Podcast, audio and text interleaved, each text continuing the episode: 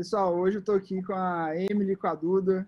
Quero agradecer vocês por terem topado aí participar dessa série que a gente está fazendo, que chama Brandcast. A ideia é contar é, um pouco dos bastidores aí de marcas legais, marcas com propósito, e acho que a Pentes ela se encaixa muito nesse perfil de empresa que já nasceu com um propósito muito claro, com um produto inovador. A Emily e a Duda são referências aí é, para todos os empreendedores, então, super feliz de ter vocês aqui com a gente. A gente agradece o convite, né, Emily? É. Muito bom. Obrigada. E aí, para começar, queria começar pelo começo mesmo, entendendo como que foi o, o início da Pentes, como que de onde surgiu a ideia de fazer uma empresa tão diferente, com tanto propósito, como que foi esse bastidores aí dos, dos começos, do começo do negócio. Muito legal. É, eu acho que para começar bem no início, a gente, nessa época, é, eu estava trabalhando numa venture builder não, nos Estados Unidos, mas eu estava morando no Brasil. E muito de olho em projetos, né, oportunidades. Eu acho é, nos Estados Unidos esse movimento de DNVBs, ou essas empresas uh, Digitally Native Vertical Brands, começou em 2010, nessa época, né? De várias marcas surgindo e eu sei que o Brasil também é um país muito grande, com muita oportunidade comercial, mas também eh, nessa época tinha 5% do e-commerce online. Eu acho que foi bem pouco. Acho ainda agora da pandemia esse ano quase dobrou. Então estamos bem nessa evolução né, do mercado, do comportamento mais de compra online. E, a gente olhou várias marcas fora do Brasil que tinham um produto calcinha absorvente que foi ainda desenhado um pouco diferente do outros produtos da menstruação. Então, por exemplo, nos Estados Unidos, vários países na Europa, por exemplo, as mulheres usam mais OB, absorvente interno, e usou junto com uma calcinha meio impermeável para evitar vazamentos. E, e, a gente viu, nossa, mas no Brasil, que 90% das mulheres que usam absorventes externos, a gente acreditou muito que tinha uma oportunidade muito maior, ainda de tamanho do mercado, mas também de entregar conforto para a mulher e também mais sustentabilidade, porque no lugar de usar juntos, de ser um produto complementar, você pode usar para substituir o uso de absorventes descartáveis, né, de um produto descartável. Então, a gente começou um desenvolvimento meio de não, de teste mesmo. A Duda também não estava na INSPER, fazer, fez um monte de pesquisa do mercado, pilotos. A gente fez, eu acho, 50 iterações do produto para chegar na tecnologia que a gente tem agora. Ah, então, foi quase dois anos de trabalho, né? Não foi uma coisa rápida, de um dia para outro. Exatamente. E o que eu acho que é, é muito bacana é que a gente sempre teve a preocupação de trazer algo é, como eu posso dizer, verdadeiro. Eu acho que a gente sempre se preocupou assim é, em coletar dados para ter certeza de que quais eram as dores no mercado, principalmente naquela época, né? Que eu acho que já já mudou um pouco as demandas de uma de lá para cá, mas a gente sempre teve essa preocupação muito grande de coletar dados para realmente criar uma solução que fosse atender de fato a necessidade da mulher, da mulher brasileira no caso, né? Então, tanto ao lado de desenvolvimento de produto, quanto ao lado até desenvolvimento de marca, a gente tentou coletar o máximo de dados possíveis para fazer essa construção da forma mais assertiva possível, é, da forma de que o, o mercado ele realmente estivesse precisando daquela solução. Então, a gente teve muitas pesquisas ligadas ao desconforto em outros produtos que, que são para menstruação, o desconforto, a sustentabilidade também era uma outra questão que apareceu muito forte e o conforto também. Então, a gente usou todos esses atributos, tanto na hora de desenvolvimento de, de produto, quanto depois, mais tarde, uma pesquisa mais focada em marca para saber qual deveria realmente, assim, o que a consumidora realmente queria, esperava dessa marca, o que, que ela achava que hoje, assim, dentro de todas as marcas, o que ela não via tão presente. Então, a gente se preocupou muito em realmente criar uma marca e um produto que fosse verdadeiro, que ele não fosse só mais um lançamento no mercado. Foi inovação, né? E como que foi essa parte de pesquisa? Assim, vocês fizeram é, no círculo é, próximo de vocês ou mandaram fizeram alguma parceria para mandar online? Como foi feito assim? Não, a gente tentou pegar um.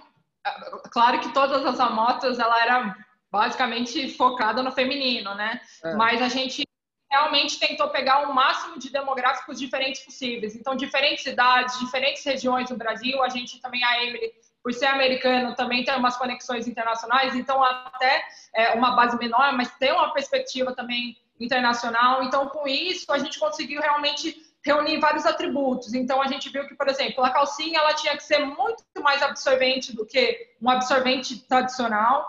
Então, essa questão a gente viu que a gente deveria muito é, focar em, em, tecnologia de absorção.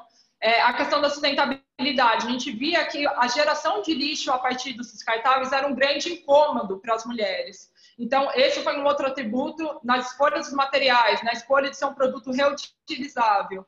E também eu acho que a questão do, da escolha dos materiais também por ser leve, né? A gente viu assim, a questão no Brasil, por ter um clima um pouco mais tropical, mais quente, a gente não poderia usar materiais que fossem muito pesados, que esquentassem demais. Então, a gente conseguiu reunir dados para realmente fazer uma construção que fosse atender e fosse ser assertiva, ainda mais para um primeiro lançamento, né? Eu acho que e, e, que envolve um assunto muito tabu. Então a gente não queria realmente correr o risco de lançar algo que o mercado não tivesse preparado. É. Eu acho ao lado de tecnologia também do produto do forro mesmo, né? O produto é um, uh, deixa você sentir seco, não na pele, então tem essa coisa de uh, secagem rápida. É, secagem rápido. Exato. É super absorvente e impermeável. Também tem umas tratamentos que ajudam com a uh, matar bactérias e cheiros.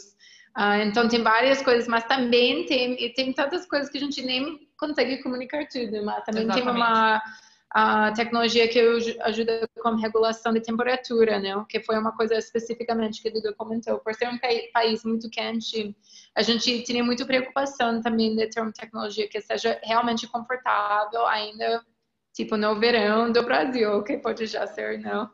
Nossa, legal demais. O produto já nasceu com muito diferencial, né? E, e quanto tempo que foi, assim, desde ter a ideia até é, lançar o produto? Foram mais de dois, vocês falaram mais ou menos dois anos, né? Nessa parte de Foi mais ou menos dois anos. Eu acho a primeira prioridade foi o produto mesmo, né? Exato. E, e ainda nos testes do produto a gente viu que tinha umas barreiras de comunicar o benefício do produto, as mulheres ficando, mas nossa, isso não é sujo, você reusar uma calcinha que tem menstruação, não? Então, por isso, a gente, bem depois que a gente acertou o produto, a gente falou, ok, agora é o momento de entrar na parte de branding, de desenvolvimento da marca. E, uh, e aqui entra muito forte essa coisa de mulheres reais na comunicação, diversidade. Uh, Empoderamento feminino, eu acho que quebra de tabus, né? O, o, o, produto envolve uma questão que é totalmente tabu, ainda mais há três anos atrás, né, Emily? A gente via o quanto existia essa barreira psicológica de se falar do assunto e ainda mais para provar um produto que era tão disruptivo no mercado. Eu acho que se a gente for parar para pensar, o mercado da menstruação, ele meio que ficou, acho que talvez as mulheres tenham mais essa percepção do que os homens, mas é um mercado que ele ficou realmente parado no tempo por muitos anos. Parecia que ninguém queria olhar para esse mercado tentar inovar nesse mercado. Então, é, a gente foi vendo também ao longo da construção do produto é, o, até onde a gente deveria focar essa comunicação para essa comunicação ela ser uma comunicação mais leve, é, e que conseguisse realmente quebrar essa barreira para as pessoas até terem a vontade de experimentar o produto, né? É. Então a gente focou bastante em uma comunicação quase que educacional mesmo, é, como primeiro passo, antes de também dar outros passos na marca que eu acho que também vieram depois, mas foram muito muito importantes. É. Eu acho que a gente foi a primeira marca de lingerie também no Brasil que entrou como uma comunicação para ela, que não estava sexualizando tanto a mulher, o corpo. Então, isso também foi uma coisa super diferente, não? Na época foi uma coisa que pessoas viram e falaram, nossa, eu nunca vi isso, né? Sim. Então, eu acho que também ajudou para quebrar assim, não? Esse a quebra né? do padrão estético dos corpos, a questão de trazer essa coisa de mulheres reais, de obesidade, porque se o nosso produto, se a gente posiciona o nosso produto como um produto para abraçar e ajudar na qualidade de vida de todas as mulheres, isso tem que ser refletido na comunicação, na marca, na nossa equipe. Então, é, a gente realmente assim tem esse, esse compromisso de ser muito verdadeiro em tudo que a gente faz. Nossa, incrível. Vocês uniram, conseguiram unir tudo isso com o design também, né? Porque o produto ficou muito bonito, a marca ficou muito bonita. Acho que é juntou inovação com design. Como, como que foi a ideia do nome, assim, o nome Pentes? Porque o nome também acho que é muito bom, assim, já, já traduz bastante sobre o produto. Ele veio depois do produto pronto? Como que surgiu? É, veio paralelo. Paralelo. A gente tinha vários nomes que a gente... Eu nem lembro dos outros nomes que a gente conversou. Mas eu, foi um dia que a gente estava falando de uma coisa e a, a gente escreveu, é, tipo, pente, né? e a gente falou, ah, talvez pode ser isso, tipo, o nome fica uma coisa forte e óbvio, não? Mas uh, foi numa dessas reuniões meio de brainstorming mesmo. É, eu acho que essa coisa assim, quando é para ser, sabe? Na hora que a gente falou o nome, meio que até ao lado sonoro foi uma, uma coisa que agradou muita gente, era uma coisa que ajudava muito é, em entender melhor o que era o produto. Então a gente sempre teve esse sonho de que a gente quer posicionar a Pentes não como uma calcinha absorvente, mas como sendo a calcinha Pentes é, eu não precisar de, desse atributo, ele ser o próprio atributo do, uhum. da, da, categoria. Então, é, eu acho que tudo, quando a gente começou a pensar em todas essas, essas, essas óticas que a gente queria, quando a gente pensava ao lado de produto e de marca, foi fazendo sentido. E, e aí a gente foi com o Pense é. e, e, deu tudo certo. Né? Imagina o início do projeto. Eu acho que nomes dá muito poder para projetos, né? É. Eu acho que com nome forte você tem parece que cria uma energia atrás, não é, cria uma força, né? Foi bem no início. No poder de nomear o projeto, porque depois que você colocou um nome também é igual um, vira um filho, né? Ele vai nascer, né? Assim, vai vai ter nome, o nome tem que tem que existir.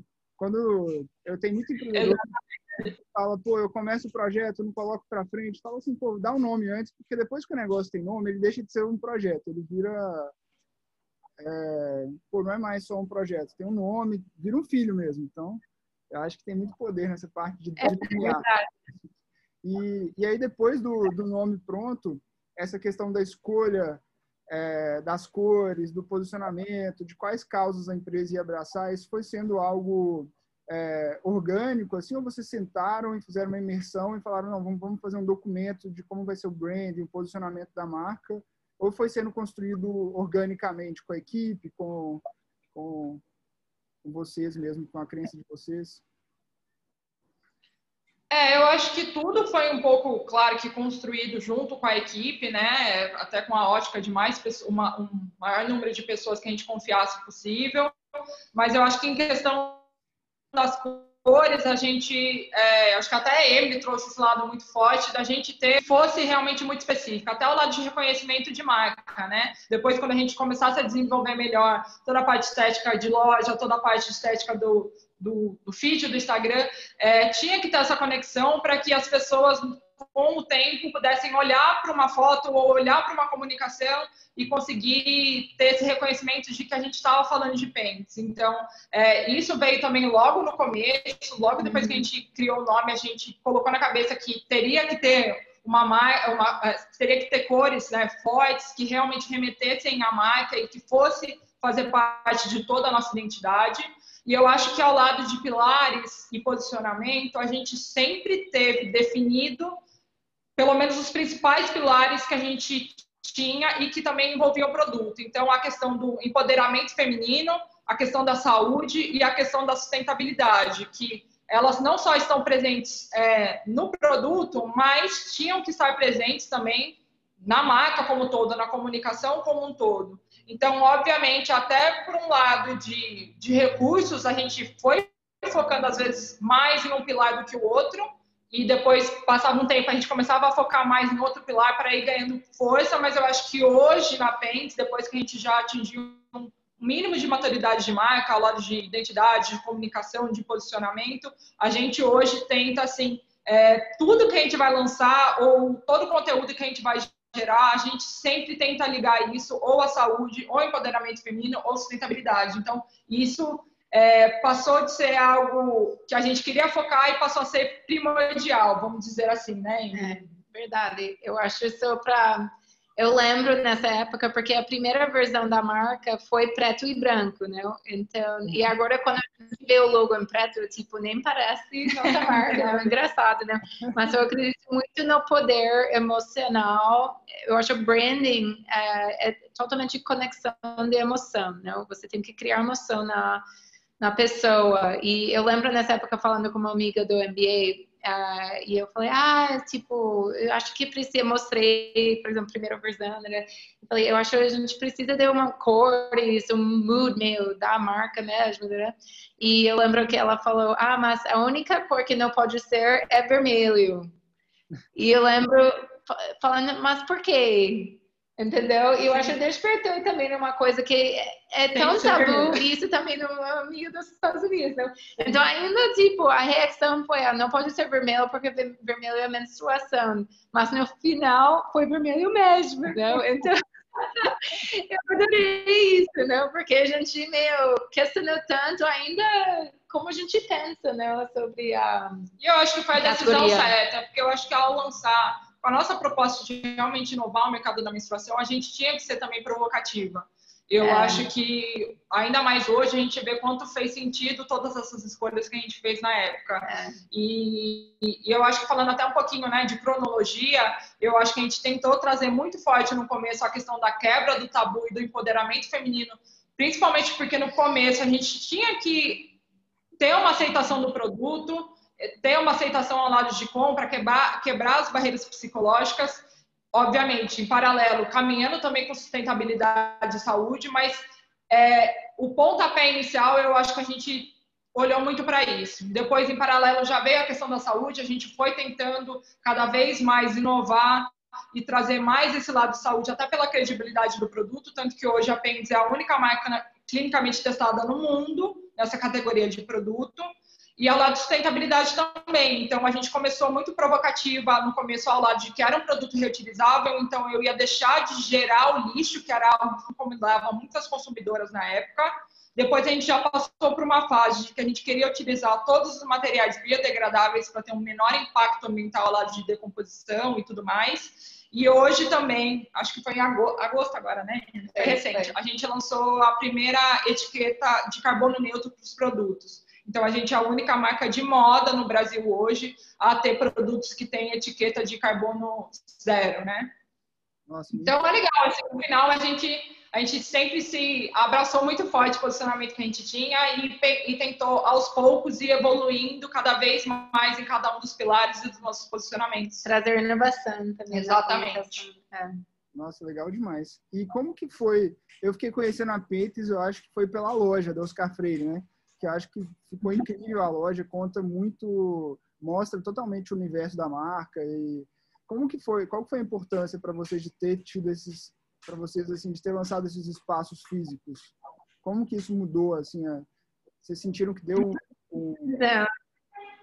É, eu, eu, vou falar, eu tô rindo porque eu fui a pessoa que falei, a gente não precisa de loja física, a gente vai focar só online, e a gente uh, tinha uma ideia, um conceito para um banheiro feminino, né? Para um pop-up, né? E, e, quando a gente na cabeça viu o banheiro, o conceito muito especial, né? diferente porque é o lugar que ela cuida da menstruação, né? O banheiro, né? Uh, e a gente gostou muito da ideia e a gente conseguiu um ponto na Oscar Freire para Natal, para o final do ano, né, para fazer um pop-up e acabou tipo virando um canal de vendas, né? Então nos surpreendeu de verdade, tipo é um canal muito interessante tanto para pessoas que nunca viu seu produto, não conhecem a marca, um, para realmente conhecer e nosso produto também. Eu sempre falo que tem esse elemento de quebrar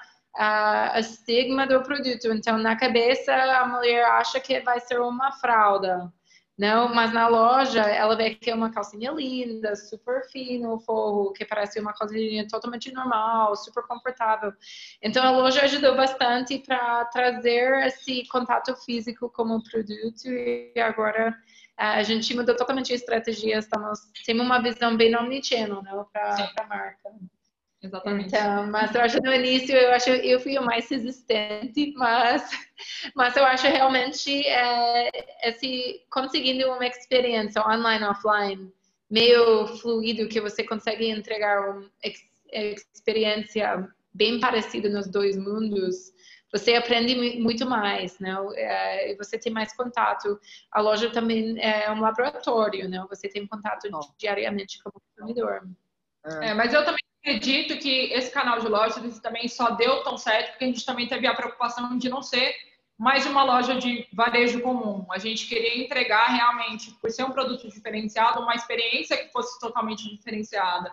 Que fosse uma experiência que até se a consumidora não quisesse comprar, ela quisesse só para visitar a loja, conhecer o conceito, ela era super bem-vinda. Então, é, eu acho bacana que a gente acabou quase que deixando uma marca ali no Oscar Freire, quanto é importante a gente é, trazer essa questão de experiência muito forte, até porque eu acho que é um desafio hoje, com todas as praticidades do mundo online, a gente conseguir fazer com que as pessoas saiam de casa para ir até a sua loja, né? É. E eu acho que isso não faria o menor sentido se a gente não trouxesse tão forte esse lado de experiência, esse lado de um conceito único para cada uma das flagships que a gente tem hoje. Muito legal. E aí, é, dentro dessas iniciativas de marketing como a loja e tal, quais que, como que vocês estão vendo hoje a parte de comunicação? Assim, vocês são muito fortes em redes sociais, né? Quais que são as frentes que vocês mais apostam hoje, assim, em termos de, de marketing, de branding? É... Uhum.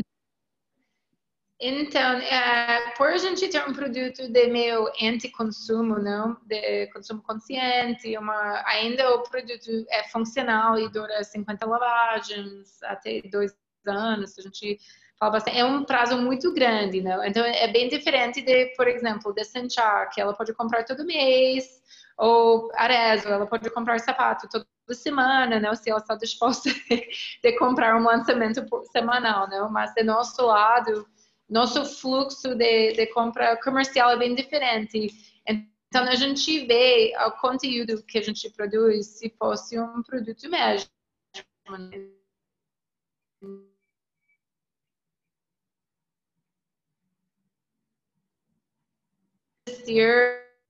criar uma relação verdadeira como consumidor. Então, a gente tem um blog, a gente produz um monte de conteúdo sobre tópicos diferentes, saúde feminino, empoderamento feminino, sexualidade. A gente esse ano montou uma portal de menstruação uh, focado é. totalmente em educação menstrual. Também montou uma portal para uh, independência financeira, focado em mulheres, junto com a Elas Investimentos, do XP. Demais. Então, a gente tem muitos projetos de, é, de conteúdo, uh, mas a, a, coração da empresa é a comunidade, né? Então, na comunidade, a gente quer estar em todos os lugares que nosso consumidor quer conversar com a gente. Né? Mas também é um mundo que evoluindo muito, né? Porque tem muitas novidades, mudanças. Então, ainda para ficar acima de, dessa estratégia de ah, agora estamos com mais engajamento no Twitter, ah, talvez a gente tenha que colocar mais recursos é, nesse canal, né? Então, é, vocês já sabem, não? Mas isso é um desafio muito grande, eu acho, para uma marca crescendo, ainda mais uma marca que, que não tem investimento capital fora, tem que escolher muito certo onde você vai colocar os investimentos, né? Ah, é, eu acho que o consumidor hoje ele está esperando muito mais do que só um produto, né? Ele está esperando muito mais da marca, então é muito importante que a marca realmente ela tente inovar ao lado de de conteúdo, trazer um conteúdo que realmente faça diferença na vida do consumidor, até para trazer esse, essa proximidade com relação à marca muito mais frequente do que ao lado só de frequência de compra. Ela não precisa realmente estar em contato com o cliente só se for para ela comprar. Então, é isso que a gente também realmente tentou trazer esse conteúdo muito atual é, e, e, muito próximo do consumidor para a gente não perder essa força ao lado de comunidade, como a Amy falou a pessoa está sempre entrando no site, né, para acessar os conteúdos, né? Esse esse portal que vocês lançaram é, de educação financeira, por exemplo, vocês lançaram dentro do próprio site ou no YouTube, alguma rede social específica? Como vocês fizeram esse? Então, foi dentro do foi um blog mais vídeos, não? Então cada conteúdo tinha um vídeo, mas foi inserido dentro de um contexto de blog. Então, uh, foi um pouco diferente, não? Mas eu acho que a gente também colocou no YouTube. Uh, colocou. colocou também Isso. no YouTube. Uhum. Mas, um, e também no IGTB a gente colocou também. Sim, então acho que então, todas as colocou... plataformas que tem essa opção de vídeo a gente tentou inserir. É, é, mas eu acho que tem muitas pessoas que querem ver o texto também. Então, o blog já ajuda ainda para qual às vezes você consegue scan e você tira mais dos pontos mais importantes do que assistir um vídeo. Outras Exatamente. pessoas, por exemplo, geração Z, nem que que nem quer ler nada, que só ver o vídeo e pronto, né? Então eu acho que formatos diferentes ajudam bastante, não, para engajamento. É, isso é muito legal. Pegar um conteúdo igual vocês fizeram conteúdo super, super é, aprofundado e distribuir ele em todos os canais da marca, né? Porque eu, eu, falo isso muito lá na empresa também. De vez em quando a gente cria uns conteúdos super aprofundados, super é, de qualidade e eles acabam entrando só num, num e-book ou só no blog. Eu falo, gente, tem que pegar esse conteúdo e transformar num vídeo, num post de blog, vai lá e transforma em algo mais para o Pinterest, né? E aí vai subindo em todas as redes, cada uma com uma pegada diferente. Isso é algo que eu acredito muito para distribuir mesmo o conteúdo, né? Senão acaba que sempre Exatamente. É.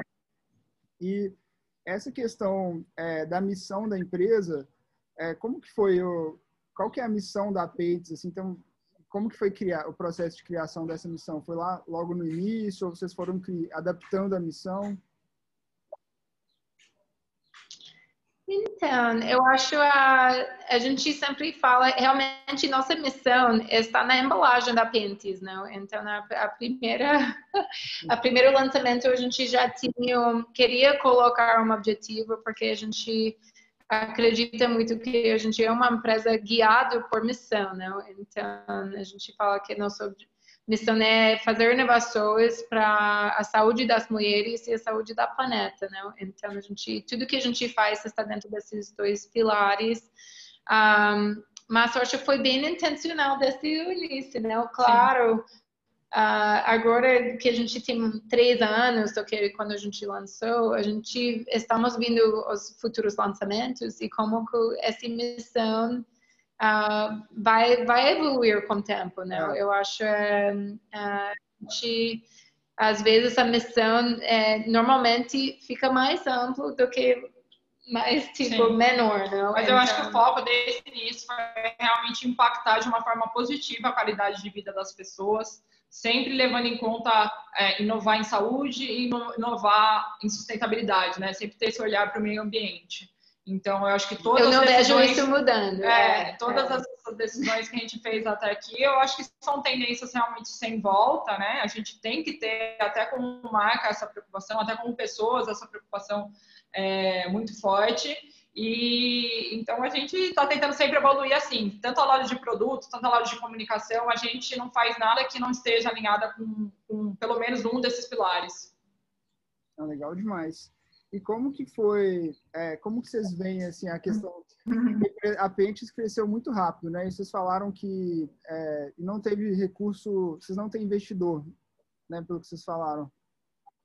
Como que foi esse processo assim de crescimento bootstrap? Assim, foi é, muito tentativa e erro? O que, que, que vocês acham que foi a parte? Como que foi foi esse processo de crescer sem ter um investimento externo? Porque lá no Desinchar, por exemplo, também a gente foi a mesma história, assim. Né? Não, não, eu acho que foi, foi desafiador, claro. Eu acho que, principalmente porque é um produto muito novo. Era, a gente estava lançando um produto que não existia essa categoria de produto aqui no Brasil. Então, a gente, é, na época, era até engraçado. A gente a primeira vez foi tentar procurar alguma coisa relacionada à calcinha do sorvete, nem existia essa busca no Google, por exemplo. Então a gente quase que, ao, a, em paralelo a gente estava criando a marca e o produto Pentes, a gente também estava desenvolvendo quase que uma categoria como um todo aqui no Brasil. É. Então, obviamente, foi um desafio muito grande. É, envolvia um risco, né, de, de talvez não dar certo, não se adequar ao mercado brasileiro, mas é algo que a gente sempre tentou preparar para que é, tivesse o melhor resultado possível. E, e, acho que desde o começo, desde o começo a gente teve sinais positivos, né, Emily? Que eu acho que fez a gente se animar ainda mais e querer ir mais além. Então, por exemplo, é, quando a gente lançou Pentes, a gente, eu acho que também pelo produto, mas também pelas causas que a gente estava levantando, principalmente naquela época, a gente teve muita atenção ao lado da imprensa. Então, uhum. conseguimos muitas saídas de empresas, que for, de imprensas que foram super relevantes para a gente, que nos apoiaram muito, tanto ao lado de causa, tanto ao lado de posicionamento ao lado do produto, né, que envolvia o tabu da menstruação. Então, teve uma visibilidade muito bacana que o nosso estoque, que a gente tinha planejado para três meses de, de empresa, né, de produção, eles acabaram em menos de três semanas depois que a gente tinha lançado. Então, eu acho que foram algumas validações que vieram acontecendo ao longo do caminho e que fez a gente acreditar cada vez mais no potencial dessa categoria. É. Eu acho para complementar é, também, eu acho que isso não foi intencional, não. Esse approach de bootstrap, eu, não, eu acho que no início a gente tinha a intenção de lançar um MVP, validar uh, o produto e necessidade, oportunidade no mercado e depois realmente pegar capital. Mas a gente ficou bem, por exemplo, como o Duda falou, tinha bastante não, uh, engajamento como primeiro lançamento. Uh, a gente tinha bastante engajamento com essa comunidade de influencers, não? de ainda pessoas no mercado.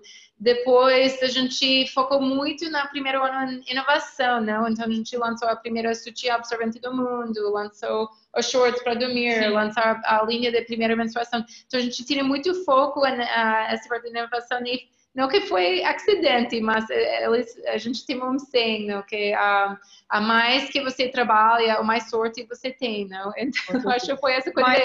A gente uh, viu bastante resultado, Sim. né? Uh, e eu acho que, assim, eu, a gente também tem que ser transparente, né? Nem tudo, toda vez são flores, né? A gente errou algumas vezes, né? Mas eu acho que também é, um fator que eu acho que foi muito importante para a gente, para a gente conseguir realmente chegar até aqui, até com o próprio fluxo de caixa da empresa, foi que a gente também tentou ser é, é, conservador em alguns momentos e arriscar um pouco mais no que a gente via que tinha maiores chances de, de acerto, né? Eu acho que a gente sempre teve essa preocupação de nunca dar, às vezes, um arriscar algo que a gente não pudesse ter controle, ou às vezes dar um passo maior do que a perna, se a gente podia pagar por esse erro lá na frente, né? Então, obviamente, tem as suas vantagens, que eu acho que deu certo,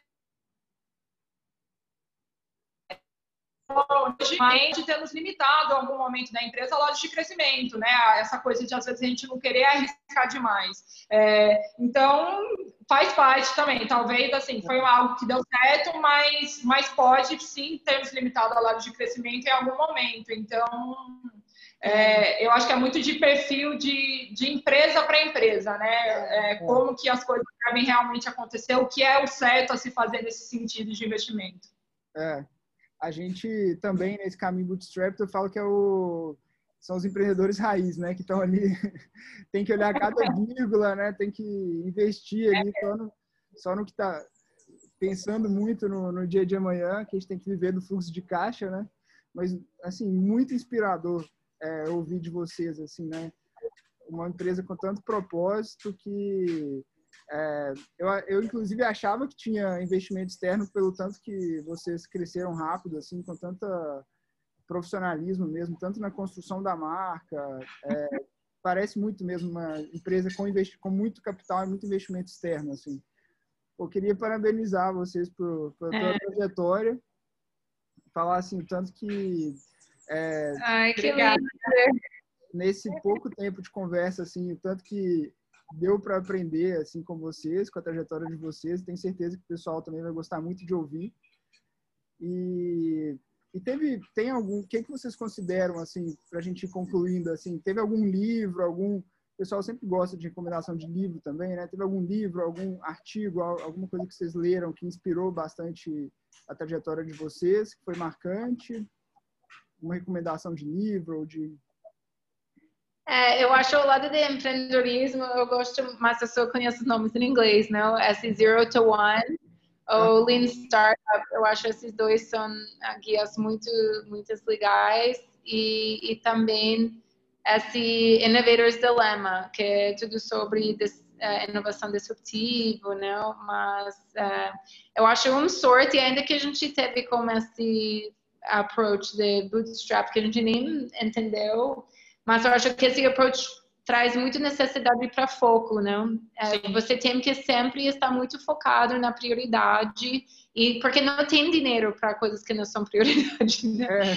Então eu acho tem uma vantagem, porque eles sempre falam que foco é a maior diferença para, tipo, uh, startups que têm sucesso ou não. Exato. Então, isso é, é uma coisa interessante, que eu acho que a gente sempre estamos, tipo, ah, tem esse projeto, tem essa coisa que dá para fazer, ah, tem essa ação, ou evento, e a gente está meio, gente, isso é o foco, isso, tipo... Não, mas isso é verdade. É eu acho que ao né? longo do caminho vão aparecendo algumas quase que distrações que são muito tentadoras, mas que realmente às vezes você tem que dar dois passos para trás, não só para você perder não perder o foco ao lado de estratégia da empresa, mas ao lado de, de valores mesmo, né? Eu acho que a gente assim é, sempre tem que se agarrar muito aos valores que a gente acredita do começo ao fim, até para que eu acho que às vezes a gente não vê um resultado tão de curto prazo, mas longo prazo, principalmente nesse lado de marca, você vê é, um resultado muito bom, assim, é, você realmente levantar uma bandeira e levar essa bandeira até o fim. Então,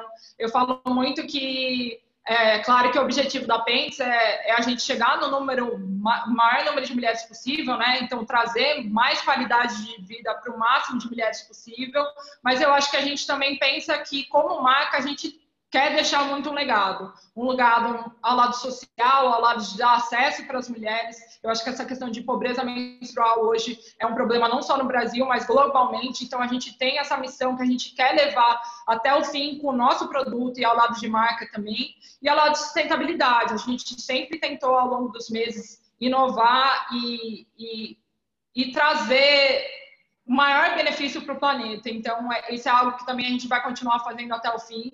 E, e, no final eu acho que, que é isso, a gente quer realmente deixar um legado como empresa mesmo, em vários pilares, em vários tipos de posicionamento.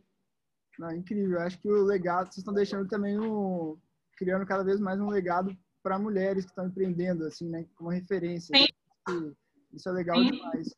E você, vocês é, vislumbram uma entrada nos Estados Unidos no curto prazo? É algo que vocês estão muito focados no Brasil agora? Como vocês veem isso?